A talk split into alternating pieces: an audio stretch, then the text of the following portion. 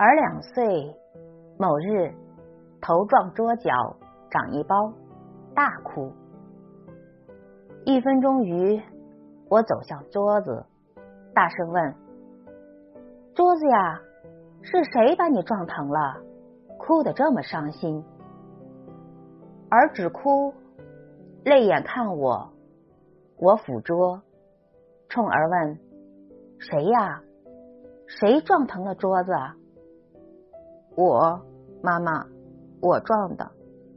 哦，是你撞的，那还不快向桌子鞠个躬，说对不起？儿含泪鞠躬说对不起。自此，儿学会了责任和担当。儿三岁，无故大哭，我问咋了？哪儿不舒服啊？没有不舒服，那为什么哭啊？就是要哭，明显的撒娇。好吧，你要哭，我们没意见。可是你在这儿哭不合适，会打扰我们说话的。妈妈给你找个地方，你一个人好好哭，哭够了再叫我们。说完，将儿关进了洗手间。哭完了，敲门。两分钟过后，儿拍门：“妈妈，妈妈，我哭完了。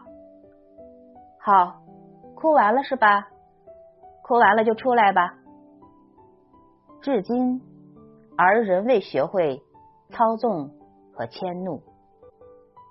儿十岁，玩游戏，夫屡教，子不改。儿子，听说你每天都玩这个？夫指着电脑，嗯，承认，低头。那每次玩完之后，什么感受啊？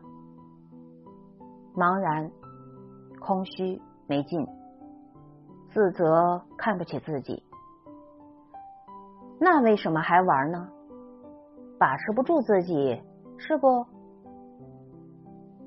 是的，爸爸，儿很无助。好，爸爸帮助你。夫搬来电脑，给儿子一小锤。儿子，砸了他。爸爸，儿惊愕，砸了他。爸爸可以没有电脑，但不能没了儿子。儿流泪。亲手砸了电脑，从此儿懂得了什么叫原则。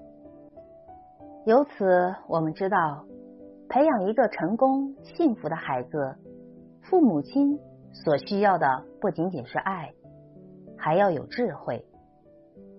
家庭是人生的港湾，同时又是一个复杂的、深不可测的课题。